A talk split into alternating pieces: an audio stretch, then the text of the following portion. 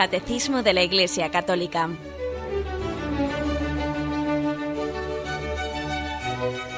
Un programa dirigido por Monseñor José Ignacio Munilla, Obispo de San Sebastián.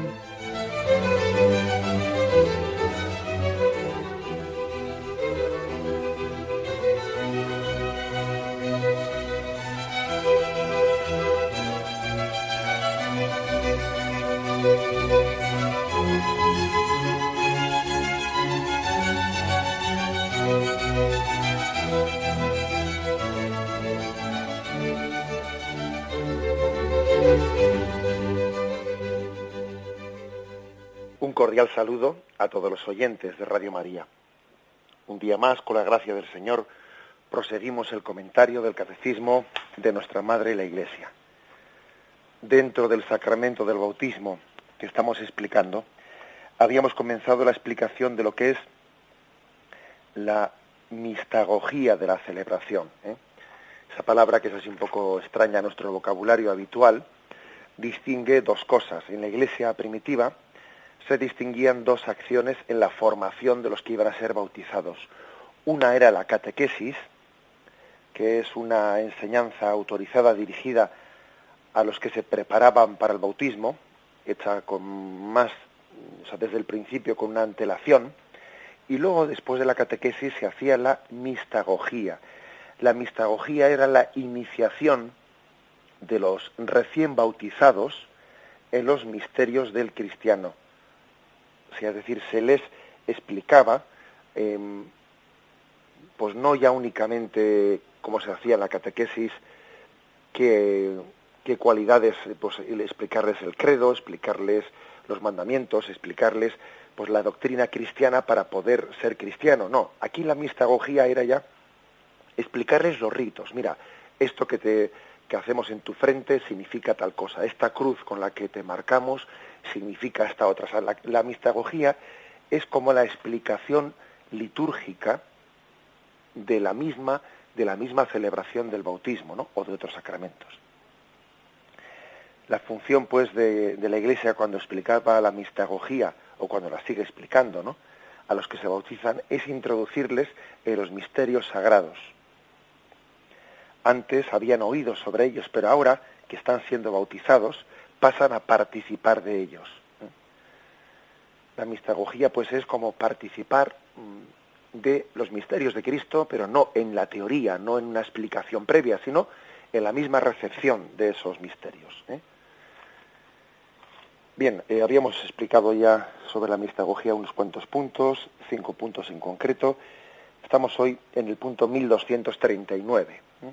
A partir de aquí continuamos esta explicación. Dice este punto. Sigue entonces el rito esencial del sacramento, el bautismo propiamente dicho, que significa y realiza la muerte al pecado y la entrada en la vida de la Santísima Trinidad a través de la configuración en el misterio pascual de Cristo. El bautismo es realizado de la manera más significativa mediante la triple inmersión en el agua bautismal pero desde la antigüedad puede ser también conferido derramando tres veces agua sobre la cabeza del candidato. Bien, el rito esencial del sacramento del bautismo, como todos sabemos, pues es el derramar el agua en la cabeza del niño por tres veces, invocando el nombre de la Santísima Trinidad, o también se puede hacer de otra forma, que es por, por inmersión, ¿eh? introduciéndose tres veces en las aguas bautismales. Se dice que es el rito esencial, eh, lo cual quiere decir que en caso de un bautismo de urgencia, pues realizando únicamente este signo, eh, pues es se cumple esencialmente el sacramento del bautismo. ¿eh? En, un, en caso de un bautismo de emergencia, pues es válido ese sacramento con el rito, ¿no? De central que estamos aquí explicando, sin que se haga la crismación, sin que se haga pues de encender la, el cirio o tantos otros signos que allí se hacen. Eso pues eh, es bueno tenerlo en cuenta, ¿eh? porque en la liturgia se distinguen entre el rito esencial y otros ritos pues que de alguna manera le, acompañan, eh, le, le complementan, le planifican, pero que no son los ritos esenciales. Eso pues, imaginaros, pues el sacramento del matrimonio, evidentemente el rito esencial es la manifestación pública de amor y el compromiso de entrega ¿eh? de la vida. Yo te quiero a ti, tal, tal. Bueno, sin embargo, pues el rito de las alianzas o el de las arras, pues no son esenciales. En caso de urgencia o necesidad, podrían no hacerse. Y así podríamos decir de todos los sacramentos. ¿eh? En todos los sacramentos hay un rito esencial y otros que le acompañan, pero que no son necesarios para la validez.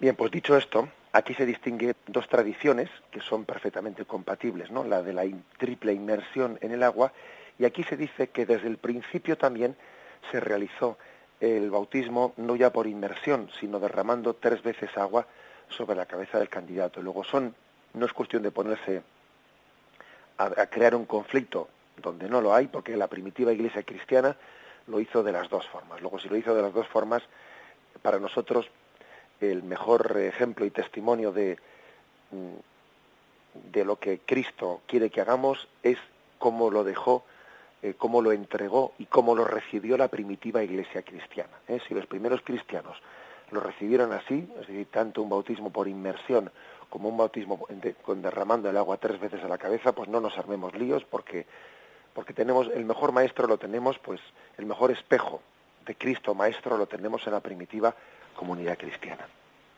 El, rito esencial qué es lo que significa significa y realiza no únicamente significa claro lo realiza también la muerte al pecado y la entrada en la vida de la Santísima Trinidad.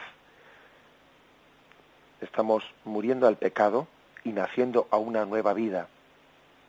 Cuando se dice en el nombre del Padre, del Hijo y del Espíritu Santo, estamos entrando en una dimensión nueva.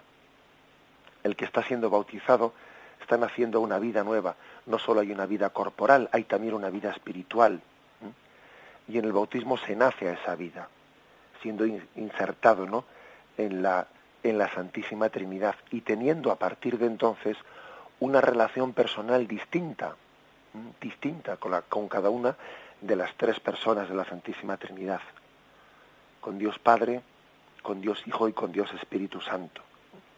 ¿Y eso cómo se hace? Pues dice aquí el Catecismo, configurándonos con el misterio pascual de Cristo. A través de Cristo, o sea, Cristo nos, vamos a ver ahora cómo lo explica el Catecismo, nos transfigura, de manera que hemos sido a imagen de Cristo transformados del hombre nuevo al hombre nuevo, perdón, del hombre viejo al hombre nuevo, y eso hace que tengamos pues una relación personal distinta, ¿no? Con el Padre, con el Hijo, por supuesto, y con el Espíritu Santo. El, punto siguiente matiza, matiza la fórmula concreta que existe en Oriente y en Occidente. En la Iglesia latina, o sea, en la nuestra, esta triple infusión va acompañada de las palabras del ministro. Yo te bautizo en el nombre del Padre y del Hijo y del Espíritu Santo en las liturgias orientales, estando el catecúmeno vuelto hacia oriente, el sacerdote dice, el siervo de Dios, fulanito, ¿no? Dice su nombre, es bautizado en el nombre del Padre y del Hijo y del Espíritu Santo. Y mientras invoca a cada persona de la Santísima Trinidad, lo sumerge en el agua y lo saca de ella. O sea que el bautismo por inmersión eh, está más, o se ha conservado más en Oriente también en Occidente, entre nosotros, se puede bautizar por inmersión, pero bueno, parece que se ha extendido más la fórmula más práctica de, del bautismo, pues derramando tres veces el agua. Es curioso que en Oriente, que las iglesias católicas orientales, se ha conservado en el gesto de mirar a, Oriente en el momento en que alguien es bautizado. ¿Por qué mirar a Oriente? Porque de él nace Cristo, el mirar a Oriente y no olvidemos que las que en el tiempo de, pues, del románico también entre nosotros las iglesias solían ser construidas orientadas hacia, o sea, apuntando no hacia Oriente, en una orientación mirando al lugar en el que Cristo nace, ¿no? Porque de él viene la salvación, de él viene la salvación. Bueno, pues para nosotros eso es, bien significativo, ¿eh? es bien significativo el hecho de que nuestras iglesias las hayamos orientado hacia Oriente, de, allí nace el sol, nace Jesucristo.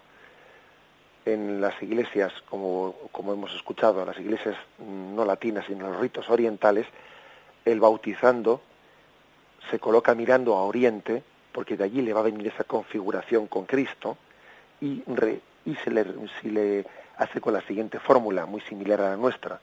El siervo de Dios, pues Juan, Pedro, como fuere, es bautizado en el nombre del Padre y del Hijo y del Espíritu Santo. Tanto en el, rito nuestro como en el rito oriental se pronuncia el nombre personal de quien, de quien está siendo bautizado.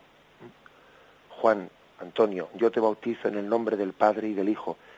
En el rito oriental, el siervo de Dios, Juan Antonio, es, es decir, se pronuncia nuestro nombre personal. Un sacramento es una relación personal entre Cristo y cada uno de nosotros. Eh, ante Dios no somos, bueno, pues no somos un, un conjunto de personas, sino que somos uno, único e irrepetible eh, para Dios. Él tiene una relación personal con nosotros. El sacramento pues supone una preparación personal y un encuentro personal. Por eso se pronuncia nuestro nombre. ¿eh? En ese momento Él nos ha elegido, como cuando el Señor llamó a Zaqueo por su nombre, Zaqueo, bájate de ahí, que tengo que, tengo que hospedarme en tu casa. ¿eh? También el bautismo dice, Juan, Antonio, yo te bautizo. Hay una llamada personal. No sois vosotros los que me habéis elegido a mí, soy yo el que os he elegido a vosotros. Es una insistencia por parte de la Iglesia, una insistencia pedagógica en la que se nos viene a decir pues que el sacramento es una disposición en la que Cristo entra en nuestra vida personal. Bien, vamos a hacer un momento de reflexión y continuamos enseguida.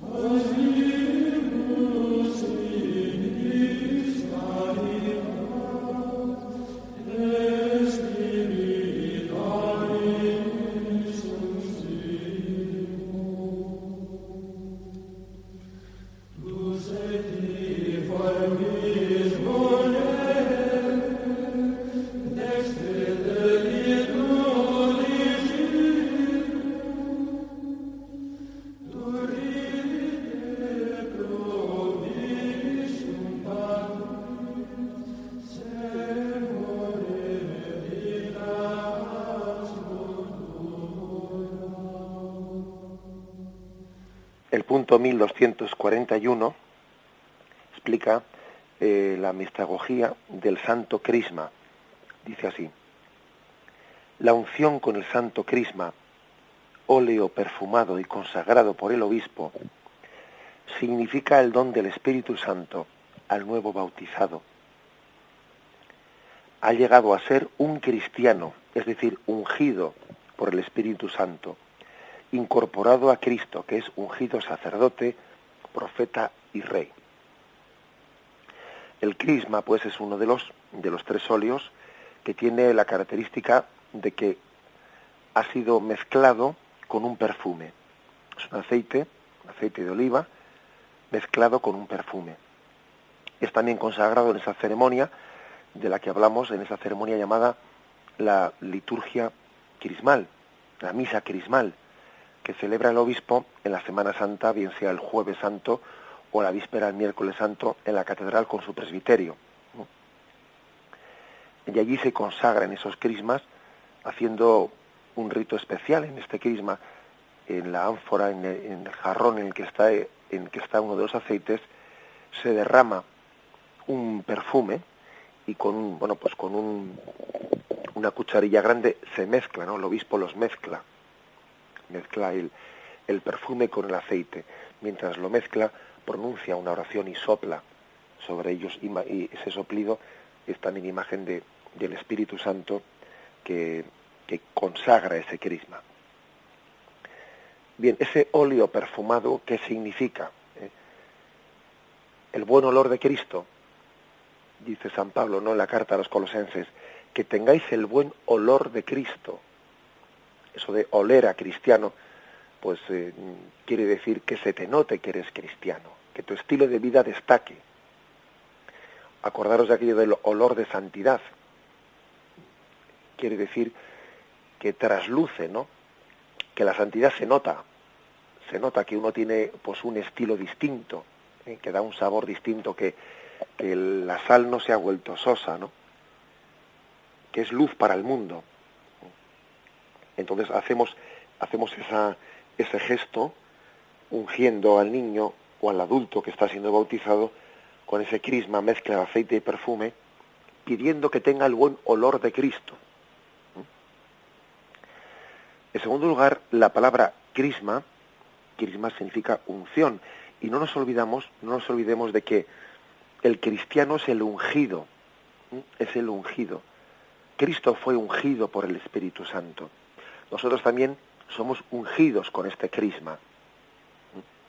A los reyes en el Antiguo Testamento se les ungía con, con, el crisma también. Se llevaba ese crisma, se le llevaba en un, en un cuerno en un cuerno que era vaciado, era como una, como una botella, ¿no? una botellita de aquellos tiempos, un cuerno vaciado. Con ese cuerno, el, el interior, lo que el aceite y el perfume que estaba dentro de ellos se derramaba sobre la cabeza del rey que iba a ser consagrado, pronunciando la oración de consagración. Por eso, fijaros, dice aquí, Dios Todopoderoso, Padre de Jesucristo, esta es la oración que en nuestro ritual de bautismo ¿eh? pronunciamos. Dios Todopoderoso, Padre de Jesucristo, que te ha liberado del pecado y dado nueva vida por el agua y el Espíritu Santo, te consagre con el crisma de la salvación, para que entres a formar parte de su pueblo y seas para siempre miembro de Cristo, sacerdote, profeta y rey igual que a David, al rey David, ¿no? Pues, eh, y tantos otros reyes en el Antiguo Testamento se les ungía, se les derramaba, ¿no? Pues ese aceite que estaba dentro de ese cuerno, pues igual también a este niño, a este adulto que se bautiza, le ungimos con este crisma, recordándole que es ungido por Cristo, que Cristo le ha, le ha tocado y ha entrado a formar parte de su de esa iglesia siendo sacerdote, profeta y rey. El bautizado es verdadero sacerdote, es verdadero profeta y es verdadero rey. Cuando nosotros en la cantamos a veces en el canto de entrada de la Santa Misa, pueblo de reyes, asamblea santa, pueblo sacerdotal. Bueno, pues esa canción lo podemos decir porque hemos sido ungidos, ¿no? Con el aceite y el, mezclado con el, con el perfume, con el crisma.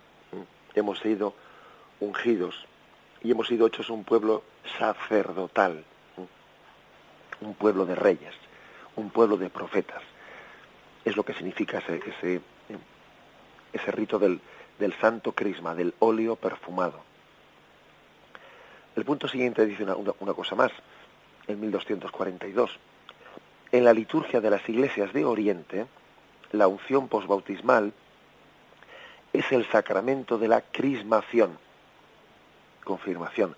En la liturgia romana, dicha unción anuncia una segunda unción del santo crisma que dará el obispo, el sacramento de la confirmación, que por así decirlo confirma y da plenitud a la unción bautismal.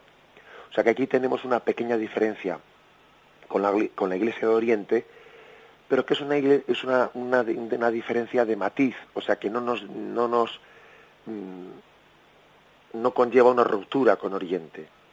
El mismo catecismo lo explica como que es un matiz distinto el que tenemos nosotros y las iglesias orientales sin que esto suponga una ruptura, sino que es bueno, pues un matiz distinto, incidir más en una cosa o en otra, pero sin negar una cosa o sin negar la otra. En las iglesias de Oriente, el sacramento de la confirmación, eh, es ya esa crisma que, que, al niño o al adulto bautizado con el que se le hace, con el que se le unge en la frente después de haberle bautizado. Eso ya para ellos es el sacramento de la confirmación. Sin embargo, nosotros, nosotros recibimos esa, esa crismación como una preparación eh, para el sacramento de la confirmación. Algo que nos prepara para recibirlo en plenitud cuando más tarde, pues allá por, no sé, dependiendo con cuántos años, años se reciba, venga el obispo y vuelva a imponer las manos y con el crisma vuelva a ungirle y entonces recibe el sacramento de la confirmación. Pero fijaros que vuelve de nuevo el obispo a ungir con el sacramento, perdón, con el, con el crisma, con la mezcla de aceite y perfume. ¿eh? Luego, fijaros, bueno, pues son dos prácticas que no, que teológicamente en cuanto a su contenido no son contradictorias, pero sí son distintas en cuanto a los ritmos. ¿eh? En la Iglesia de Oriente, el sacramento de la confirmación es el mismo crisma que se, con el que se unge al niño después de haber sido bautizado. Nosotros, sin embargo, ese crisma que recibimos después de haber sido bautizado lo entendemos como una preparación para la, para la confirmación. Y luego cuando viene el obispo, el día de la confirmación, vuelve de nuevo con el crisma a ungir y a dar de nuevo el don del Espíritu Santo. ¿Por qué, no, ¿Por qué digo, insisto, en que no son dos cosas contradictorias? Pues porque el Espíritu Santo no es que venga una vez a nuestra vida, es que de hecho está continuamente viniendo, es que es que si no viniese de continuo no podríamos estar confesando nuestra fe. El Espíritu Santo ha venido, viene y vendrá. O sea, es una, un, no es un momento puntual, no, no, es un momento continuo en el que hay momentos fuertes, momentos fuertes que son los sacramentales, pues esos momentos lo que están es alimentando la recepción del Espíritu Santo a lo largo de toda nuestra vida.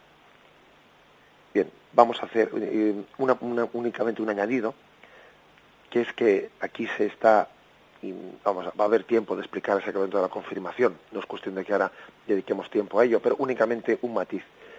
Fijaros cómo dice que el sacramento de la confirmación confirma, da plenitud a la unción bautismal, es decir, es reforzar, reforzar la unción bautismal. Uno ha sido ungido en el bautismo, y la confirmación es reforzarse en eso, porque es el crecimiento en, en, nuestra, en el desarrollo normal de nuestra vida. No basta con nacer a una realidad, sino, sino que luego hay que, hay que fortalecerse en ella. ¿eh? Porque es que de muchos es el comenzar y de pocos es el llevar a término. Por eso el sacramento de la confirmación es un sacramento de crecimiento, en el que uno necesita ser fortalecido. Que todos tenemos experiencia de que con mucha facilidad emprendemos cosas que luego las dejamos a medias. Por eso el sacramento de la confirmación, dice aquí, es un sacramento que da plenitud ¿eh? a la unción bautismal. Lo meditamos un momento y continuamos enseguida.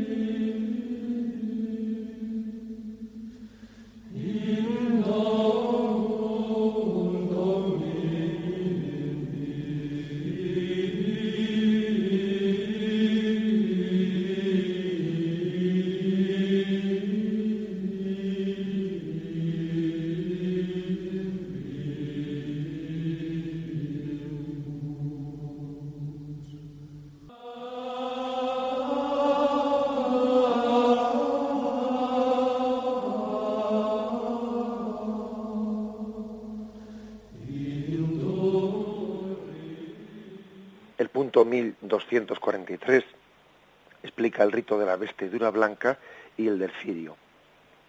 Dice así, la vestidura blanca simboliza que el bautizado se ha revestido de Cristo, ha resucitado con Cristo. Y remite a Gálatas 3, 27. Dice, pues todos sois hijos de Dios por la fe en Cristo Jesús. En efecto, todos los bautizados en Cristo, os habéis revestido de Cristo. Ya no hay judío ni griego, ni esclavo ni libre, ni hombre ni mujer, ya que todos sois uno en Cristo Jesús. Es un recuerdo, por lo tanto, la vestidura blanca, el paño blanco que se le pone sobre la cabeza, o también en otros momentos, en otra forma de hacerlo es que si el niño ya va vestido de blanco, el sacerdote pone la mano sobre la vestimenta blanca del niño, diciendo, eres ya nueva criatura, y has sido revestido de Cristo. Esta vestidura blanca sea signo de la dignidad del cristiano, ayudado por la palabra y el ejemplo de los tuyos, consérvala sin mancha hasta la vida eterna. En primer lugar habla de que ha sido revestido de Cristo. Es decir, una vez que uno ha sido bautizado, lo importante en su vida es eso. El título más importante que va a poder recibir, la dignidad mayor que va a tener es la de ser hijo de Dios en Cristo. Esa es su vestimenta principal, su dignidad principal. Al lado de eso, que sea pobre, rico, hombre, mujer, esclavo, libre, judío, griego, de una raza y de otra, eso, eso es anecdótico, ¿eh? es anecdótico, eso, esas diferencias, ¿no? Casi han quedado totalmente borradas en la común dignidad de estar todos revestidos por Cristo. ¿Mm? Porque cuando hemos sido bautizados, el Padre, al mirarnos a cada uno de nosotros, ve a Jesucristo ve a su Hijo, estamos revestidos de Él. Las demás cosas quedan tapadas, quedan como eliminadas, porque tenemos la dignidad común. ¿eh? Esto es el ser revestidos de Cristo. Fijaros que, que el, mm, el catecismo, el catecismo, o mejor dicho, la Sagrada Escritura, fue capaz de traducir a la historia de la primitiva comunidad cristiana que incluso hubo esclavos en el Imperio Romano que llegaron a ser papas. Es decir, hasta qué punto se tomó en serio esta doctrina los cristianos, eso de que ya no hay ni esclavo ni libre, ¿no? Bueno, pues el hecho de que había esclavos que fueron sucesores de San Pedro, porque entendían que Cristo puede poner sus ojos sobre quien, quien él quiera. El hecho de que sea esclavo liberto, eh, eso, eso es totalmente insignificante para, un, para nosotros los cristianos, porque la dignidad de Cristo supera todas esas cosas. Una segunda, eh, una segunda reflexión importante es la de que esta vestidura blanca debe de ser guardada limpia, se le dice, ayudado por la palabra y el ejemplo de los tuyos, consérvala sin mancha hasta la vida eterna, se dice en el ritual del bautismo. O sea que también ese paño blanco, esa vestidura blanco, blanca, es imagen de la gracia bautismal, del corazón que ha sido regenerado, del cual el pecado original y los pecados personales ha sido limpiado de ellos y está llamado a luchar por guardar limpia la vestidura nupcial. Es una, una lucha por vivir en gracia, por no ser manchados por el pecado. Bien, y, y el siguiente continúa este punto explicando el rito del cirio. Dice, el cirio que se enciende en el cirio pascual significa que Cristo ha iluminado al neófito. En Cristo los bautizados son la luz del mundo. Aquí pone dos textos, ¿no? Uno, el de Mateo 5:14, que dice, Vosotros sois la luz del mundo. No puede ocultarse una ciudad situada en la cima de un monte, ni tampoco se enciende una lámpara y la ponen debajo del celemín, sino sobre el candelero, para que alumbre a todos los que están en casa. Brilla así vuestra luz delante de los hombres, para que vuestras para que vean vuestras buenas obras y glorifiquen a vuestro Padre que está en los cielos. O sea, Jesús nos llama luz del mundo. Los que hemos sido iluminados por Cristo tenemos que ser iluminadores de los demás. Si tú has recibido luz en tu vida, para no, para no tropezar, para no perderte en el camino, también tú tienes que dar luz a los demás. Tú tienes que ser lámpara para los demás. Donde haya dudas, pon la certeza. Donde hay error, pon la verdad. Se trata de una de las vocaciones principales del cristiano. Y fijaros, igual que Jesús dice en el Evangelio, no hagáis las cosas para ser vistos por los demás, o sea, no hay que hacer las cosas con la intencionalidad de que me vean y de que me aplaudan, bien, eso es verdad que lo dice, pero eso no quita que aquí también insiste en que Cristo que quiere que seamos luz para los demás. O sea, una cosa es hacer las cosas con la intencionalidad de que me vean y me, y me aplaudan. Eso bien, eso es negativo. Pero sí, sin embargo, Cristo quiere positivamente que seamos luz para los demás. O sea, que no nos que demos testimonio. Y el testimonio es hacer las cosas ante Dios. Pero claro, cuando se hacen las cosas bien ante Dios, pues uno da ejemplo a los demás.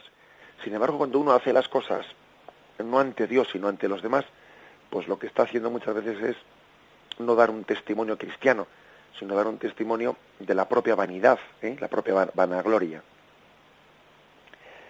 Estamos pues llamados a ser luz y todos tenemos responsabilidad ¿eh? de lo que le pase a nuestros hermanos. Aquel, aquella famosa frase de Caín, ¿no?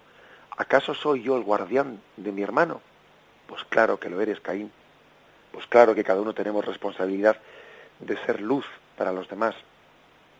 Una petición importantísima que deberíamos hacer todos a Dios es la de no ser nunca motivo de escándalo para nadie, que nadie por nuestra culpa se aleje de Dios.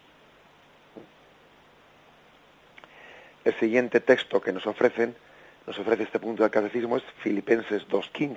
¿eh? Pues bien, Filipenses 2.15 dice, Hacedlo todo sin murmuraciones ni discusiones, para que seáis irreprochables e inocentes, hijos de Dios, sin tacha, en medio de una generación tortuosa y perversa, en medio de la cual brilláis como antorchas encendidas en el mundo. tenemos que ser antorchas encendidas en el mundo. Mirad cómo se aman, mirad cómo se quieren. que quien vea nuestro estilo de vida se cuestione ¿eh? de dónde procede, de dónde estamos, de qué fuente estamos bebiendo, ¿no? Para estar mm, dándose testimonio que brilléis en medio del mundo como antorchas encendidas. Es una hermosa expresión. Termina este punto diciendo, el nuevo bautizado es ahora Hijo de Dios, en el Hijo unigénito. Puede ya decir la oración de los hijos de Dios, el Padre nuestro.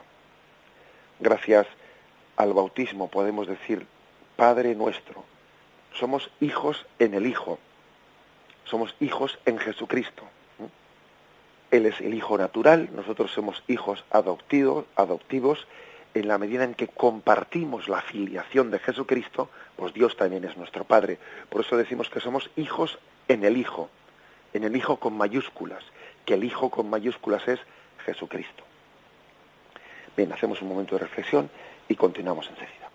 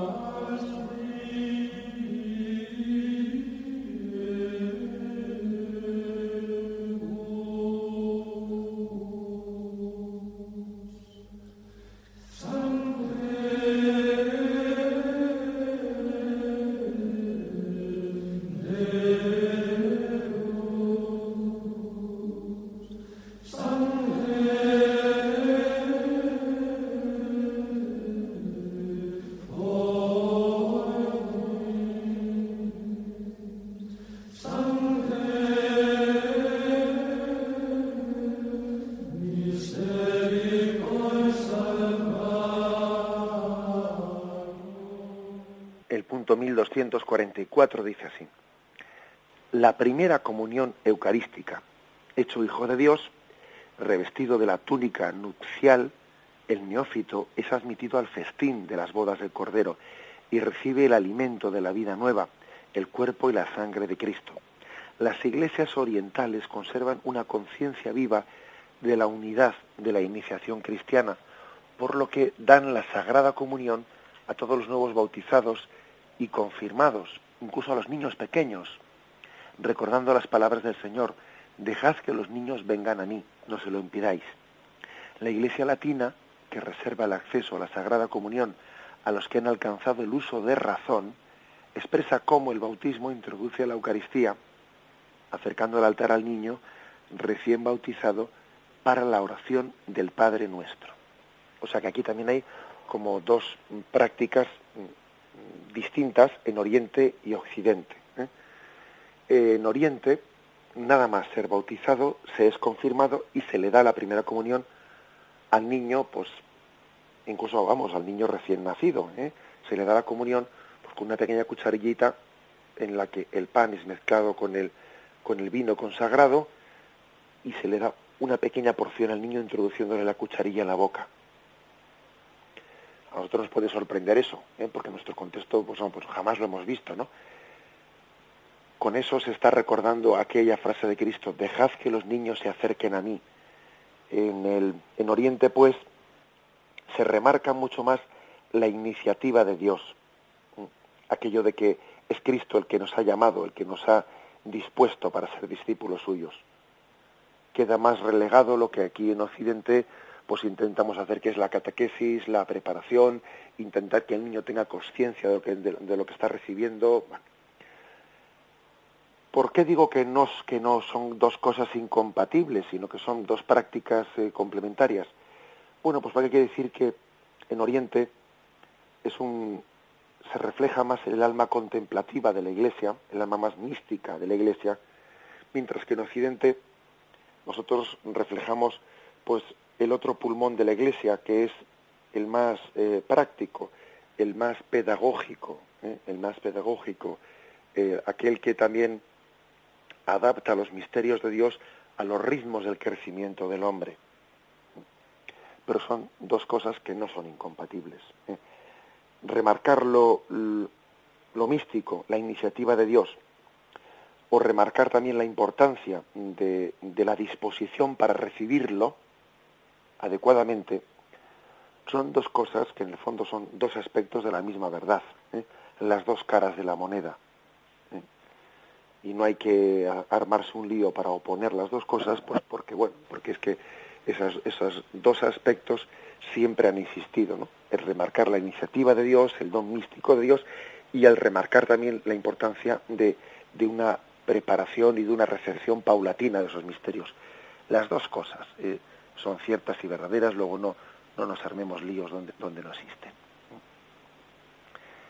En, en cualquier caso, nosotros, dice este punto del catecismo, que reservamos la comunión para cuando el niño tiene nueve añitos o cuando fuere, ¿no? Nosotros expresamos también esa iniciativa acercando al niño recién bautizado a la oración del Padre Nuestro. Porque en el Padre Nuestro decimos, danos hoy el pan de cada día es decir, en esa, en esa oración del Padre Nuestro hay ya una preparación a recibir la comunión. Hay una preparación. Igual que hemos dicho que en la unción del crisma hay una preparación para recibir la, confirmación. Bueno, pues también un niño recién bautizado que eh, cuyos padres y padrinos rezan el Padre Nuestro en nombre del niño también, están como pre-adelantando, pre-gustando lo que será un día la Eucaristía. Y el último de los puntos, el 1245, con el que terminamos este, este apartado de la mistagogía. El último de los puntos habla de la bendición final. Dice, la bendición solemne cierra la celebración del bautismo. En el bautismo de recién nacidos, la bendición de la madre ocupa un lugar especial. Es verdad que al finalizar el bautismo se bendice, ¿eh? cuando se bautismo, bautismo de niños, se bendice especialmente a la madre y al padre. ¿eh? Fijaros lo que dice nuestro ritual. Y poniendo el sacerdote eh, su mano sobre la cabeza de la madre, dice, el Señor Todopoderoso, por su Hijo, nacido de la Virgen María, bendiga a esta madre y alegre su corazón con la esperanza de vida eterna, alumbrado hoy en su Hijo, para que del mismo modo que le agradece el fruto de sus entrañas, persevere con él en constante acción de gracias. Por Cristo nuestro Señor. Amén. O sea que hay una hay una acción de gracias por la esperanza de vida eterna, es decir, la madre no es madre únicamente de la vida física, sino se bendice a la madre para que también tome conciencia de que Dios le ha dado un hijo para la esperanza de la vida eterna. Ha traído un hijo para el cielo. No ha traído únicamente un hijo pues para que esté muy sano y para que tenga un buen puesto de trabajo y para que triunfe en la vida. No, no, no, no. Es una madre que cuyo, eh, cuyo objetivo, el objetivo de su vida es que su hijo se alumbre en la vida eterna. Y se le bendice pidiendo el don de que persevere en acción de gracias y en este empeño de que su hijo pues sea educado eh, para la vida eterna. También se complementa esta bendición con otra bendición al Padre, aunque parece que siempre le hemos dado pues bueno, pues eh, más centralidad a la bendición de la madre. Pero fijaros que dice, el Señor Todopoderoso, dispensador de vida temporal y eterna, bendiga a este Padre, para que junto con su esposa sean los primeros que de palabra y obra den testimonio de fe ante su Hijo. ¿Eh? Se insiste en ello que, bueno, pues que, la, que el testimonio de la fe tiene que ser conjunto entre el padre y la madre, de que por desgracia a veces se relega eh, a, la, a, la, madre pues la educación cristiana y el padre parece que dimite de ello ¿eh? y eso pues lógicamente se va pues eh, hará que el niño se resienta no se resienta en su educación cristiana porque va a tener una carencia grande no la, la carencia de tener un ref, referente religioso paterno ¿no? un referente religioso paterno especialmente cuando es un niño cuando es un niño pequeño no qué importante suele ser también tener el referente religioso paterno porque claro, el niño, si fuese niña igual es distinto, pero el niño, en cuanto que va creciendo y ve que su madre reza, etcétera, pero el padre no, el niño al poco tiempo se hace una reflexión. ¿eh? El niño dice, esto debe ser cosa de mujeres, porque yo veo que mamá reza, mm, la abuelita reza, pero que mi padre y mi abuelo no rezan, ¿no? Bueno, pues el niño enseguida dice, nosotros los machitos, eh, pues parece que... Que esto no, no es para nosotros. Y claro, el niño tiene una carencia, la carencia de un, de una, de un punto de referencia religioso paterno, religioso paterno. Igual que también ocurre que cuando los, la educación religiosa está demasiado, digamos, unilateralmente descansada en los abuelos, los abuelos y los padres pues dimiten de esa educación cristiana, los niños, claro, al principio no, al principio no, parece que haya problema, pero claro, enseguida, enseguida los niños dicen, bueno, esto debe ser cosa de los ancianos, porque yo veo que los abuelitos rezan conmigo, me hablan de Dios y de Jesús, pero mis padres jóvenes, pues esto debe ser cosa de ancianos. Y los niños enseguida eh, pueden entrar en crisis desde, esa percepción. Por eso que es tremendamente importante la conjunción entre padres abuelos, entre padre y madre. Siempre que sea posible. Y cuando no, pues uno hace lo que puede, que no es poco. Bueno, pues vamos sencillamente ya a concluir de esta forma. Damos, mm, damos gracias al Señor por haber tenido esta posibilidad de explicar el catecismo. Me despido con la bendición de Dios Todopoderoso, Padre, Hijo y Espíritu Santo, descienda sobre vosotros. Alabado sea Jesucristo.